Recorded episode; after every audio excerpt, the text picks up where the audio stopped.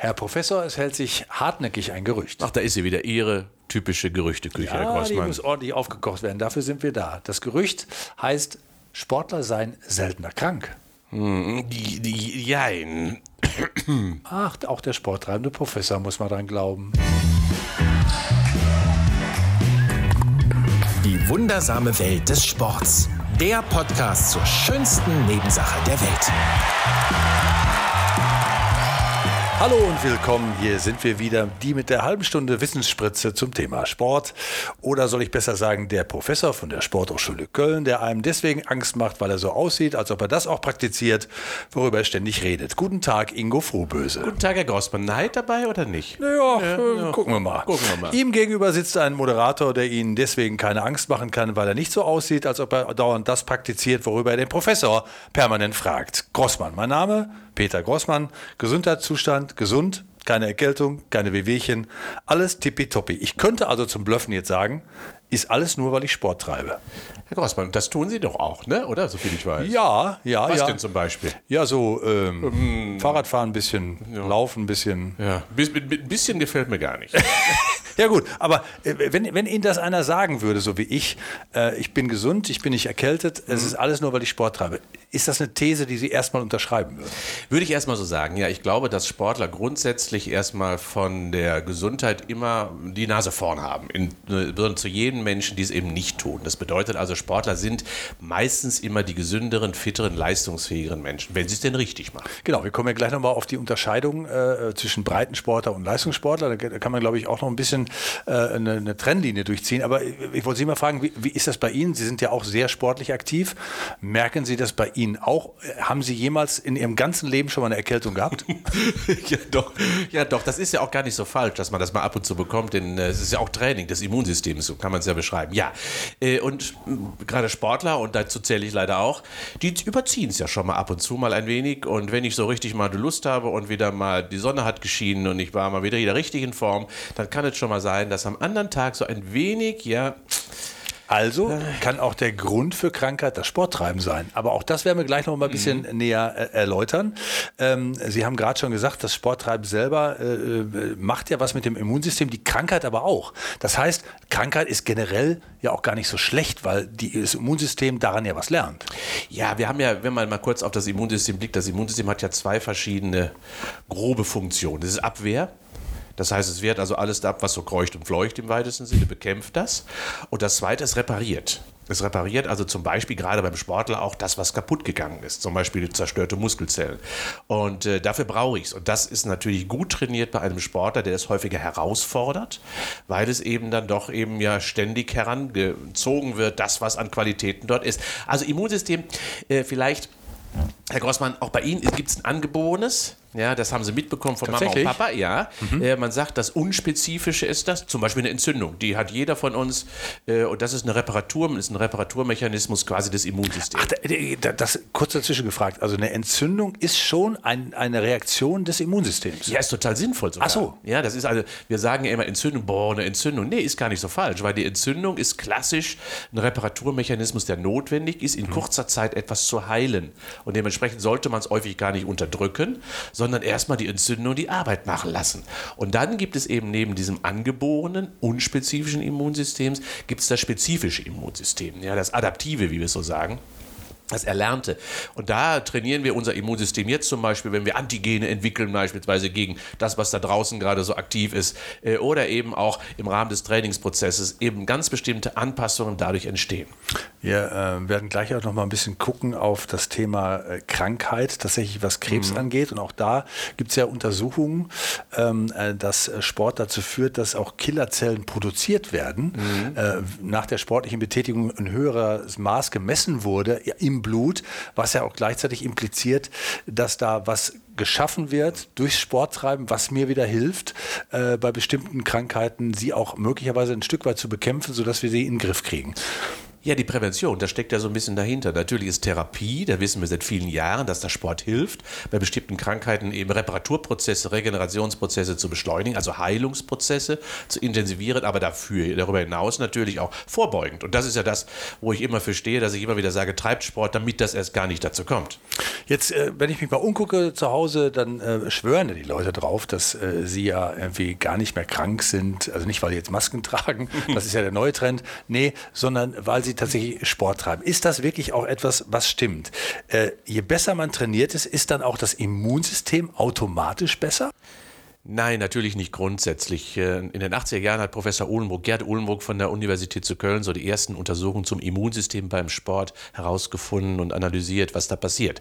Also, es passiert folgendes. Zunächst ist es so, dass die Quantität des Immunsystems deutlich besser wird. Das sind die Dinge, die Sie vorhin genannt haben. Die Killerzellen sind einfach mehr unterwegs und zum Zweiten wird die Qualität besser. Das heißt, ich habe bessere Einsatzkommandos, speziellere Einsatzkommandos, die also, die also, genau wissen, aha, da ist mein Feind und genau den greife ich an. Das passiert und das wird eben durch regelmäßiges Training. Aber jetzt, Sie haben ja gefragt, ist es grundsätzlich so? Nee, es ist nicht grundsätzlich so. Es hängt insbesondere von der Art und der Form und der Intensität des Sporttreibens ab, ob dieser Effekt sich einstellt. Interessante Vorstellung, dass in, in mir so Truppen unterwegs sind, ja, die dann äh, andere bekämpfen. Ne? Gehst genau in Einsatzkommandos, ja. wenn da irgendwie Ende, so, sowas ist das. Ah, ja, ja, ja, ja. Äh, kann man denn generell schon mal vorab äh, sagen, welcher Sport gut ist für die Immunabwehr oder gibt es tatsächlich auch schlechte Sportarten? Ja, das wissen wir. Also kommen wir erstmal zu den guten, zu den positiven Nachrichten. Das sind die Ausdauersportarten, das wissen wir. Äh, das regelmäßiges Ausdauertraining, moderates Ausdauertraining insbesondere, nutzen wir seit 20, 30 Jahren in der Krebstherapie zum Beispiel auch, eben wunderbar dafür ist, das Immunsystem zu stimulieren. Also moderates, regelmäßiges Ausdauertraining, Laufen, Radeln, Schwimmen, Joggen, das ist das, was dahinter steckt. Je länger, umso besser. Und das Zweite ist, dass eben natürlich auch es negative sportliche Aktivitäten gibt, die hängen aber sehr mit der Intensität zusammen. Das heißt also, so ein Marathonlauf, der beispielsweise an die Grenze geht, ist auch nur Laufen, aber dort bin ich eben mindestens zwei bis drei Monate mit einem schlechten Immunsystem ausgestattet, weil alles in den Keller gerauscht ist. Und das Gleiche gilt eben für viele andere Aktivitäten. Also gerade Ausdauersportarten können auch negative Erlebnisse quasi im Immunsystem stimulieren. Und das gilt insbesondere auch für Spielsportarten, wo ja häufig eben ja man so über seine seine Grenzen hinausgeht oder an seine Grenzen hinausgeht, das ist nicht selten dafür verantwortlich, dass ich danach plötzlich wieder krank bin. Also hilft auch da der alte Spruch, viel hilft nicht viel. Ja, Herr Grossmann, genauso. Das ist ein, ist ein Spruch für Sie. Ja, ja, ja, aber ich habe von Ihnen ja schon gelernt. Ich meine, wir sind genau. ja schon länger hier mit dem Podcast unterwegs. Und wenn ich mir eins gemerkt habe, dann ist es genau das. Das habe ich, aber so, so, ist es auch. Das heißt also, gerade das Immunsystem, wie alle biologischen Funktionen, brauchen einen adäquaten Reiz und eben nicht einen möglichst großen Reiz. So, und jetzt äh, haben Sie es ja schon angedeutet. Wo, wo kann der Sport dann schaden? Also, ich, man, man, man, ist ja schwer vorstellbar für jeden, der, der Sport treibt. Jetzt mache ich einen Ausdauerlauf mhm. äh, über, über 45 äh, Minuten vielleicht, was ja auch mhm. gut ist. Also dreimal die Woche äh, 30 mhm. bis 45 Minuten Ausdauersport betreiben. Empfiehlt ja auch die WHO, kommen wir auch gleich nochmal zu. Mhm. Aber äh, dann laufe ich jetzt und ähm, woran kann ich denn merken oder was kann ich tun, damit ich quasi dann genau weiß, das, was ich jetzt tue, stimuliert mein Immunsystem mhm. positiv und das, was ich jetzt tue, tut es genau nicht. Mhm. Also laufen ohne zu schnaufen ist hier auch das Motto, das muss man ganz klar sagen. Das heißt also, in einem moderaten Bereich heißt also, dass ich immer ausreichend Energiereserven habe und nicht an meine Grenzen herangehe. Und das kann ich mal tun, aber der Ausdauersportler sollte 80 Prozent seines Trainings im moderaten Basisbereich quasi ausführen. Und erst dann eben mit ausreichend Pause kann ich auch mal intensive Einheiten machen, aber das Stichwort ist ausreichend Pause. Wenn ich das dann überziehe, die anderen 20 Prozent ist zu intensiv mache, dann habe ich ein echtes Problem. Das heißt also, während des Sports setze ich das erste Signal für das Immunsystem. Das zweite Signal setze ich nach dem Sport. Da gibt es nämlich ein Phänomen, das nennen wir Open-Window-Phänomen. also das Fenster ist auf. Das Fenster ist auf, Herr Grossmann. Und alles, was so kreucht und fleucht, ist nach dem Sport eben ja deutlich angriffslustiger als vor dem Sport. Sie meinen so Bakterien, Zeugs und so. Genau, sowas. genau. Also das heißt also da nicht unbedingt Bütze, wie wir in Köln sagen, sondern die ersten zwei Stunden Stunden, wenn sie nach Hause kommen. Also äh, lieber alleine bleiben, sich trockenlegen, äh, möglichst schnell. Also, sich trockenlegen, das klingt natürlich auch sehr schön. ja, ist doch so. Wir sind doch dann nass beim Sport geworden. Trockenlegen heißt also möglichst schnell eben mhm. äh, den Wind von der Haut weg und vor allen Dingen auch trockene Haut. Also die ersten zwei Stunden ist der Körper besonders anfällig, weil er eben mit Reparaturprozessen äh, beschäftigt ist. Und das heißt also, dass wir dann ein Immunsystem haben, was suppressiv ist, also unterdrückt ist. Auch weil körperliche Aktivität natürlich Stress ist. Also auch hier sind zum Beispiel die Stresshormone deutlich aktiver.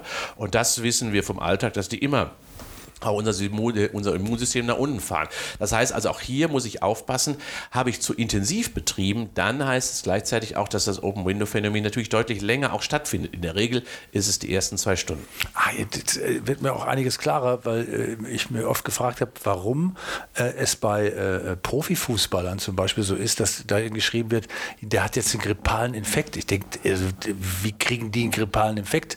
Die sind doch permanent erstens in ärztlicher Betreuung, zweitens werden die trainiert, die Trainingssteuerung ist da. Das heißt, es dürfte doch eigentlich bei denen, weil die ja so fit sind und gut ausgebildet und trainiert, gar nichts passieren. Aber genau mhm. das könnte ja auch der Grund sein. Das heißt, die gehen in Grenzbereiche, wo sie tatsächlich dann auch manchmal Pech haben und äh, vielleicht das eine oder andere mehr einen grippalen Infekt bekommen als andere. Ja, das muss man also wirklich sagen. Richtig zusammengefasst, dass äh, die Sportler sogar in den ersten zwei Stunden nach dem Sport viel anfälliger sind als der Nichtsportler. Äh, und insbesondere dann, wenn es ja intensiv intensiv betrieben wurde, ist die Anfälligkeit relativ groß. Und da sehen wir ja häufig auch beispielsweise, äh, dass wenn wir Menschen haben, die sich auf einen Wettkampf vorbereiten, weil sie dann an Spitzenbelastungen immer sehr stark herangehen und genau dann, zack, haben sie eine kleine Erkältung, eine kleine Infektion, weil genau in dieser Zeit die Anfälligkeit des Körpers eben so groß ist. Durch den Stress im Vorfeld des Wettkampfs, des Spiels beispielsweise und dann noch durch die erhöhte Trainingsbelastung. Heißt also, in Spitzenbelastungszeiten äh, Finger weg von sozialen Events. Ja, das haben wir auch in diesen Zeiten gelernt. dass, gelernt. dass, man eh Finger von äh, Events lassen sollte, wo ganz viele sind. Ich habe nochmal äh, eine Studie rausgesucht, die äh, auch natürlich, äh, woher nat also der Sporthochschule Köln kommt. Und da wurde auch klar, Atemwegsinfektionen treten bei Ausdauertrainierten mit einem mäßigen Trainingsumfang, das muss ich an dieser Stelle nochmal sagen, weil ja viele immer sagen, ich muss ganz viel tun. Mhm. Nee, mäßig, 15 bis 25 Laufkilometer für einen, der moderat ist, äh, der dreimal die Woche fünf Kilometer läuft oder sieben Kilometer, der fällt da schon rein. Da treten die Atemwegsinfektionen im Vergleich zu Untrainierten viel, viel seltener auf. Und das gilt auch für andere Austauschsportarten. Genau das, was uns immer Sorgen macht, also, also gerade äh, Atem, Husten, äh, mhm. ne? Äh, wo, wobei man ja auch auf der Arbeit öfter mal ausfällt. Also das kann man tatsächlich präventiv tun. Ja, das ist genauso richtig. Das heißt also gerade die Atemwegsinfektionen, obere Luftwege beispielsweise. Erstens atmet der Sportler natürlich viel tiefer. Das ist schon mal gut. Das heißt, er mhm. durchlüftet natürlich die, die Lunge beispielsweise mit Sauerstoff sehr, sehr da viel kommt, besser. Da kommt die Luft dahin, wo sie sonst nie war. Ne? wo, ja. sie, wo, sie, sonst nie. Ja, das wissen wir. Der richtig tief atmet in den Bauchraum rein, das macht der Sportler ja. Und insofern ist die Durchlüftung besser. Äh, und äh, zum Zweiten ist natürlich auch so, dass ähm, moderater Sport dann eben die Angriffslustigkeit äh, der Killerzellen oder der Helferzellen deutlich intensiver ist. Jetzt haben wir gerade schon so ein bisschen angefangen zu trennen zwischen Leistungen und mhm. Breitensportler. auch schon so ein bisschen angedeutet, wer eigentlich besser geschützt ist. Aber wenn ich das jetzt richtig interpretiere, kann man das gar nicht so richtig eindeutig sagen. Ne? Beide haben ihre Fallstricke, ne? beide Seiten. Ja, also auf jeden Fall. Natürlich ist der Spitzensportler erstmal gefährdeter, weil er Spitzenbelastungen macht. Aber auch der schützt sich natürlich durch regelmäßige Belastung und er hat ein Immunsystem, was deutlich besser ist als viele andere, weil der hat ja ständig Reparaturprozesse eben zu machen. Deswegen habe ich gesagt, Immunsystem ist eben nicht nur Abwehr, sondern auch Reparatur. Und deswegen heilen die ja häufig auch schneller. Kennen wir aus dem Fußball, wie plötzlich dann Reparaturprozesse da mit welchem Mittelchen auch immer unterstützt unterstützt, schneller ablaufen. Das Zweite ist eben, dass gerade der Breitensportler ein besseres Immunsystem auch hat, insbesondere dann, wenn er sich eben nicht überlastet. Also ich, ich sehe sie immer äh, ja auch schon laufen und sich überziehen äh, bei der sportlichen Belastung. Das sollten wir eben nicht tun. Heißt also, subjektiv unterfordert trainiert das Immunsystem am besten. Gut, dass Sie das nochmal sagen. Ich habe sowieso den Eindruck, mancher Fußballprofi, der ist gar nicht verletzt, der braucht nur eine Pause, der hat keinen Bock gerade. Ja, so. da, da, ist was dran. Ja, ja. Da ist was dran. Wobei Pause, äh, hatten Sie ja gerade schon erwähnt, ist natürlich auch äh, eigentlich ein äh, Stichwort, das immer fällt, wenn man, wenn man Sport treibt, wobei wir auch schon darüber geredet haben, dass das ja paradox ist, weil man immer denkt, ja, logischerweise muss man ja eigentlich irgendwie äh, Sport treiben, keine Pause machen. Aber die Pause gehört zum Sport dazu. Welche Fehler kann man denn im Training tatsächlich machen? Ja, also das, das erste ist also eben, wie Sie schon sagen, wenn man bei, bei der Pause anfängt, zu wenig Pause machen. Ja? Das heißt also viel zu häufig Trainingsreize mit der gleichen Intensität, mit der gleichen Belastung hintereinander rein. Und äh, wenn man mal so ein Ausdauertraining nehmen, da reicht es in der Regel meistens für Anfänger schon, jeden zweiten Tag zu laufen und nicht jeden Tag zu laufen. Und gerade Anfängern würde ich das sowieso empfehlen, weil sie dann eben nicht in dieses, diese Suppression des Immunsystems hineinfallen würden. Auch die Muskulatur, Muskelreparatur mhm. dauert 48 bis 72 Stunden. Also äh, auch beim Spitzensportler dauert es 48 bis 72 Stunden. Das heißt also hier ruhiger und langsamer und deswegen Ihr Spruch, viel ist nicht immer viel, passt hier wunderbar. Und die Truppen sind dann immer unterwegs in den 72 Stunden und man kann innen drin quasi horchen, wie die kämpfen. Ne? Ja, also wir, wir, wir ah, sehen. Ah, ein schönes Bild ist das. Finde ich. Schauen Sie mal, mal Muskelkater ist auch so ein klassisches Phänomen des Immunsystems. Muskelkater, was passiert? Äh, die Zelle äh, quillt auf, die ist zerstört im weitesten Sinne. Dann kommt das Immunsystem und sagt, hallo hier, oh, ich bin aktiv. Äh, es wird Wasser eingelagert, die Durchblutung wird äh, intensiver. Also eine Entzündung. Ne, ist klassische Entzündung, genau. Deswegen ist das gut. Also das heißt, also Immunsystem und Muskelkater sind quasi immer eine Korrelation, die relativ eng beieinander liegt. Und das heißt also, einfach zulassen, dass Entzündungsmechanismen stattfinden. Also wenn es weh tut, ist, hat es auch was Gutes. Ach, Herr Grossmann. Ach, ich, ich, Mann. ich fasse das immer so super zusammen. ja. Naja, aber das finde ich ja, jetzt kommen die, die sagen, okay, verstehe ich ja. Also mhm.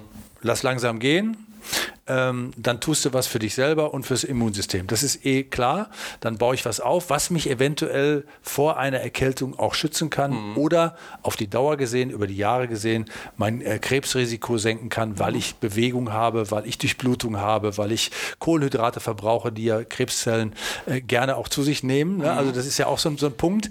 So, und wenn ich das jetzt aber habe, dann bedeutet das ja gleichzeitig, äh, wie entgehe ich diesen Fallstricken? Der Winter zum Beispiel ist ja äh, auch so ein klassisches äh, Thema. Thema. Was ziehe ich da an? Ähm, äh, darf ich dazu sehr schwitzen? Ähm, äh, wie, wie kann ich mich da vorbereiten, dass ich eben dieses Phänomen nicht habe, dass ich nach dem Sport auf einmal mir was einfange, was ich eigentlich gar nicht haben will? Ja, da gibt es auch ein klares, klare Botschaft. Wir sollten fröstelnd starten. Ah, ja, also frieren Sie ein bisschen, wenn Sie loslaufen. Das ist ganz richtig. Nee, da habe ich ja schon gar keinen Bock mehr. das habe ich mir gedacht. Aber so, so, die, so, nach drei bis fünf Minuten ist Ihr Ofen ja angeworfen und dann läuft es ja, ja. läuft, dann läuft's ja fast von selber. Also insofern ja, äh, das, was man, was viele ja wirklich machen, ähm, sich viel zu warm anziehen. Und gerade auch diese Thermojacken oder diese Isolationsjacken, die haben an sich im Sport nichts zu suchen, außer es ist wirklich sehr windig oder es ist sehr nass. Aber normalerweise isolieren die viel zu stark und da schwitzt man sehr stark drunter. Und dementsprechend heißt das für mich immer ja, fröstelnd loslaufen, lieber auf der Haut eben ein T-Shirt, was die Feuchtigkeit ableitet äh, und dann äh, an, an, die Luft quasi abgibt. Deswegen ist zum Beispiel gerade in den kalten Monaten Vlies auch wunderbar oben drauf, weil ja auch da eine Sauerstoff, eine Atmung quasi stattfindet zwischen Haut äh, und der Umgebung. Und äh, Mütze. Mütze ist immer ganz wichtig, weil viel Temperatur ja und gerade auch Schwitzen ja über den Kopf stattfindet. Und wenn da die Stirn warm gehalten wird mit Mütze oder Stirnband, äh, ist das ein wunderbarer Garant dafür, dass eben keine Infektion auftaucht. Also sieht doof aus, hilft aber. Ja, bist du sowieso im Winter immer dunkel. Stimmt. okay, ist ein Argument. Ja, und dann äh, habe ich auch äh, Menschen erzählt, dass, ich, äh, dass wir uns über Sport und Krankheit oder ähm, Sportler sind seltener krank und dieses Thema unterhalten, Immunsystem. Und die haben gesagt, ja, äh, du musst ihn unbedingt was fragen. Du musst fragen, was ist mit Sauna? Ich war nämlich, und das, das habe ich auch gerne mal äh, meinen mhm. Freunden erzählt, ich war ja in Finnland mal zur Leichtathletik-Weltmeisterschaft und habe äh, über die Sauna-Weltmeisterschaft da berichtet. Mhm. Und da hatte ich ja auch immer das Gefühl, okay, die, die Finnen, die gehen ja permanent, die sind ja quasi acht Stunden am Tag in der Sauna mhm. ne, und äh, machen ja nichts anderes. Wälzt sich danach im Schnee, ne? Ja, genau. Ja. Und das wäre ein Zeichen dafür, dass der Finne ja quasi permanent gesund ist. Und dann habe ich einen Finnen mal gefragt und habe gesagt, sagen Sie mir mal, sind denn eigentlich die Finnen weniger erkältet als zum Beispiel der Deutsche? Da sagt er, nö, oh. überhaupt nicht, ja. sondern die gehen in die Sauna, weil das schön gesellig ist. Also ich glaube auch, dass, dass das erstmal so die, die, das Hauptmotiv ist ja für viele. Also äh, es ist schon so, dass wir über Temperatur viele Prozesse im Körper natürlich stimulieren. Auch eine Entzündung beispielsweise ist ja eine Temperaturerhöhung. Fieber ist ja auch eine Immunreaktion, die die Temperatur im Körper erhöht und damit Arbeit des Immunsystems verschärft und verstärkt. Aber in der Tat ist es so, dass Aussetzen von Kälte und Wind oder Hitze und Nässe schon auch ein Training ist fürs Immunsystem. Das heißt also, sich immer einpampern bei 21 Grad zu Hause, wenn es stürmt und schneit, ist für das Immunsystem nicht immer die, der richtige Weg, sondern auch hier gibt es eben Reize, die auch gesetzt werden können. Und genau das macht eben der Finne dann im Schnee und mit seiner Sauna. Er macht einfach Temperaturreize extreme. Ähnliches macht das Wechselduschen ja auch. Äh, kalt-warm duschen. Das trainiert eben die Körperreaktion, sich schnell anzupassen und dementsprechend dann das Immunsystem auch ein wenig zu trainieren. Ja. Aber gefeit ist der Finne natürlich auch nicht. Nee, der habe ja auch gedacht, es sei gesellig in der Sauna. War ich in der Sauna in Finnland, spricht keiner miteinander. Ja. Ich sage, wo ist denn die Geselligkeit? Aber das ist beim Finnen sowieso was anderes. Der spricht ja nicht so gerne.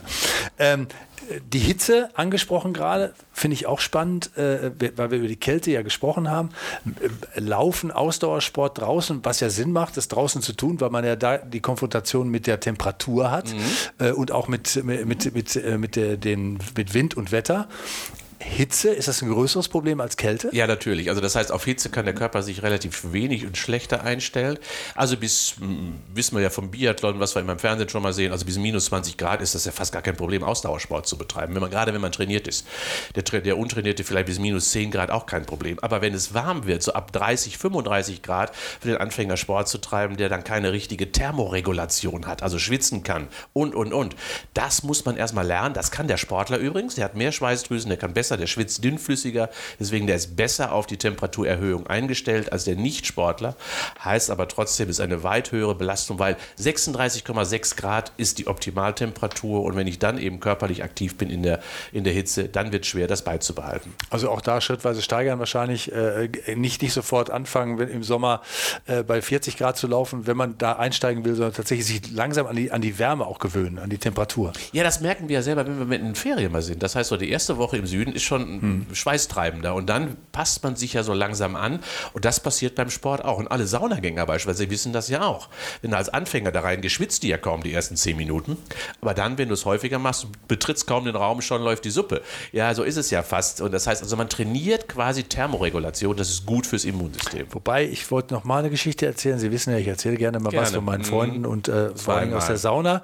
Eh, mit dem war ich mal in der Sauna und ich, wenn ich reingehe und setze mich hin, ich fange sofort an zu schwitzen und zu ölen. Hm. Äh, und äh, der saß dann neben mir und schwitzte gar nicht. Und er guckte mich so an und sagte, was schwitzt du so? Ich, ich gar nichts dafür, ist doch warm. Da sagte er, ja, guck mal hier, ich schwitze gar nicht. Ein Zeichen, dass ich so, so gut trainiert bin. Das ist es eben nicht, Herr Grossmann. Das hätten Sie ihm sagen sollen. Oh, ja, damals wusste ich das. Ich kannte sie ja noch nicht. Ja, Sehen Sie mal, wie, wie gut das Ihnen tut, wenn Sie jetzt endlich mal auf die Kompetenzschiene gekommen sind, äh, mit mir auf Augenhöhe zu diskutieren. Ja, das stimmt, aber da, da ist was dran tatsächlich. Also die Regulation ja. ist ja. ein Zeichen von Anpassung. Das heißt, es muss vorher schon mal äh, so eine Anpassung da gewesen sein, sonst würde man äh, die Schweißdrüsen nicht mehr äh, entwickeln. Ja, es ist in der Tat so, dass wir das wirklich herausragen können und es ist auch adaptiv, also anpassungsfähig. Das heißt, Sportler beispielsweise schwitzen einfach dünnflüssiger, haben mehr Schwitzzellen, Schweißzellen und können damit viel schneller und effizienter eben der Temperaturregulation betreiben. So, und jetzt kommen wir nochmal zu diesem äh, wirklich, wie ich finde, auch wichtigen Thema, wo ja viele sagen, naja, äh, ist da überhaupt was dran? Also mhm. was kann man mit Sport eigentlich tatsächlich äh, bewirken? Das rehabilitativ, was möglich ist, äh, nach Verletzungen und so, äh, mhm. keine Frage. Dafür gibt es genügend Zentren, Physiotherapeuten, die das ständig in der praktischen Arbeit beweisen. Aber wenn wir über äh, Krebserkrankungen zum Beispiel mhm. äh, nachdenken, dann äh, ist es auch so, dass viele sagen, ja, das ist ja Humbug, ne? das kann ja nicht sein. Wobei es gibt viele Studien, die genau das beweisen, dass bei verschiedenen Krebsformen äh, tatsächlich durch Bewegung, durch Sport 20 bis 30 Prozent ähm, äh, weniger häufig überhaupt wie Tumore auftreten, überhaupt. Mhm. Darmkrebs zum Beispiel ist ein Beispiel. Äh, und dass auch in der Arbeit während einer Krebserkrankung der Sport auch eine wesentliche Rolle spielt. Wo positionieren Sie sich da? Ja, also in der Tat, fangen wir mal vorne an. Ähm, es ist so, dass präventiv wirklich wir wissen, dass bei bestimmten Krebsformen, Sie haben beschrieben, äh, Darmkrebs, Prostatakrebs, äh, aber auch natürlich bei Brustkrebs, bei Frauen, also die Prävention durch regelmäßige körperliche Aktivität, moderate körperliche Aktivität wirklich wissenschaftlich bewiesen ist. Das ist das Erste. Äh, da sind wir noch dran, das mehr zu beweisen, aber für andere Krebsformen, aber wir wissen, es hilft, weil das Immunsystem einfach ja die Arbeit dann übernimmt, die entarteten Zellen quasi so früh wie es eben geht zu entsorgen, also aufzufressen und als Müllabfuhr quasi quasi dann äh, wegzuschicken. Das zweite ist, ja, therapeutisch in der akuten Therapie hilft es, um Leistungsfähigkeit zu erhalten. Nehmen wir das Thema Chemo beispielsweise. Das raubt dem Körper ja alles. Mhm.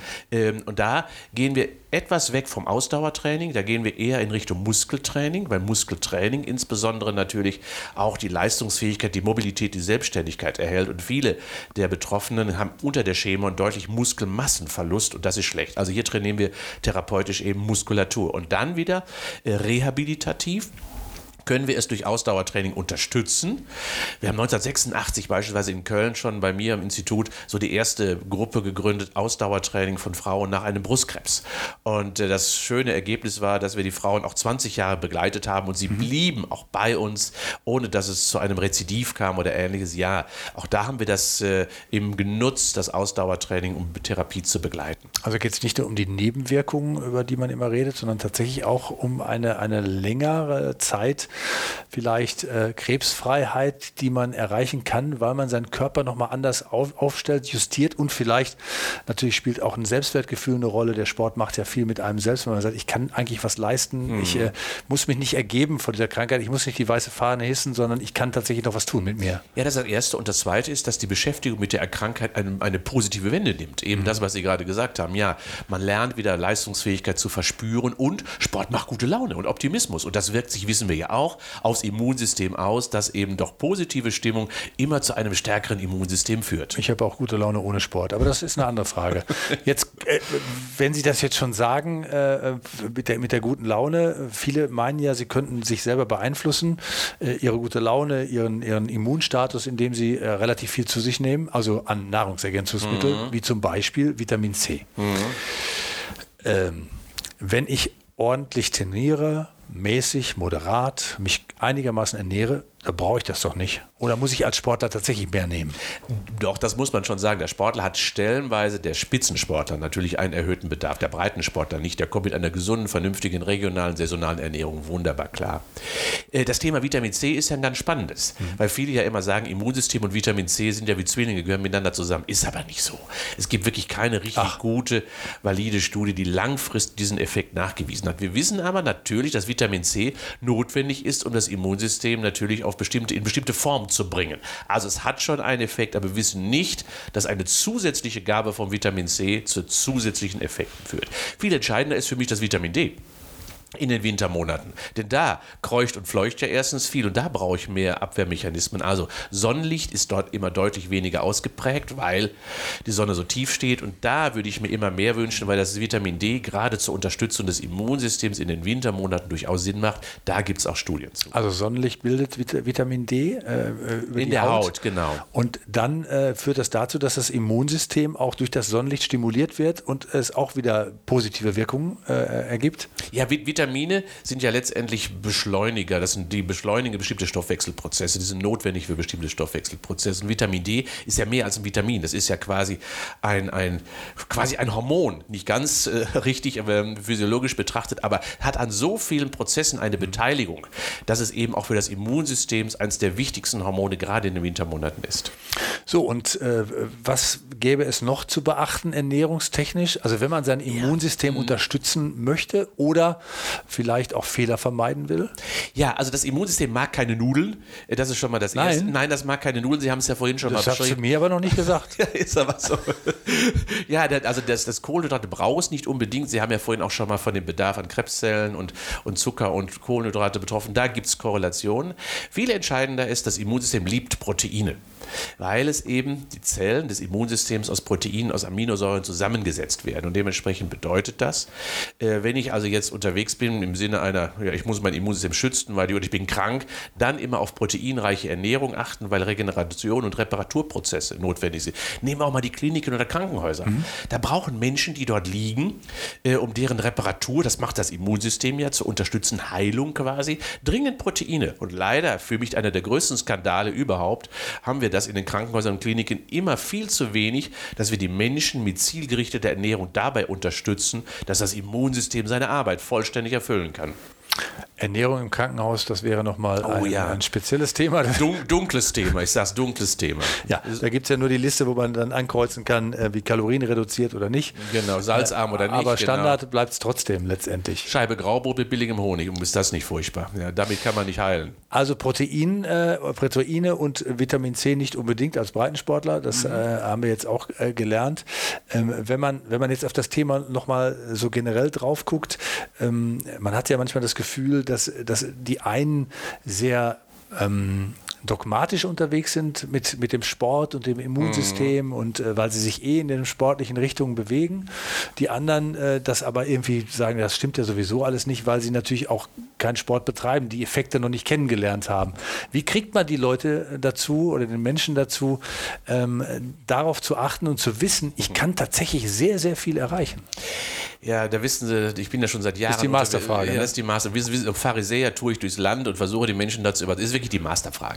Äh, und das kann man nur über Erlebnisse, also über positive Empfindungen quasi realisieren. Das bedeutet also, wir müssen den Menschen einfach nicht mit erhobenem Zeigefinger immer entgegenlaufen. Wir müssen den Menschen eben doch die Möglichkeit geben, Bewegung wieder als etwas Positives zu empfinden. Und das beginnt in der Schule. Ja? Das bedeutet, dass wir hier frühzeitig rangehen und dementsprechend das positive Erlebnis der körperlichen Aktivität und des Sports und des Trainings so früh wie möglich also Kindern und Jugendlichen nahebringen. Und dann den Effekt, hm. das wird sich dann selber einstellen, das wird man ganz schnell merken. Also haben wir äh, Folgendes gelernt, wenn ich erkältet bin, heißt das nicht unbedingt, dass ich ein schlechtes Immunsystem habe. Das mhm. ist das eine. Mhm. Es heißt aber, dass wenn ich ein gutes Immunsystem habe, dass es schneller vorbeigeht und vielleicht ähm, auch äh, mir hilft, mit dieser Krankheit, die ich habe, besser klarzukommen. Eindeutig. Das heißt also, Reparatur, Regeneration und Abwehrmechanismen finden mit einem guten Immunsystem besser statt. Und wissen Sie was? Ich, ich, ich habe ein gutes Immunsystem gerade. Warum? Was machen Sie denn? Ich, ich schwitze. Ja, das ist doch schon mal gut. Also gehen wir wieder in die frische Luft. Ein bisschen ich, Wind und Regen. Ich würde sagen, wir, wir, müssen jetzt irgendwie aufhören. Ich muss genau, ich muss Open Window, ich, ich lasse mich jetzt durchpusten draußen. durch, durch, die Open Tür gehen wir jetzt raus, ja. Herr Professor, danke. Sehr gerne.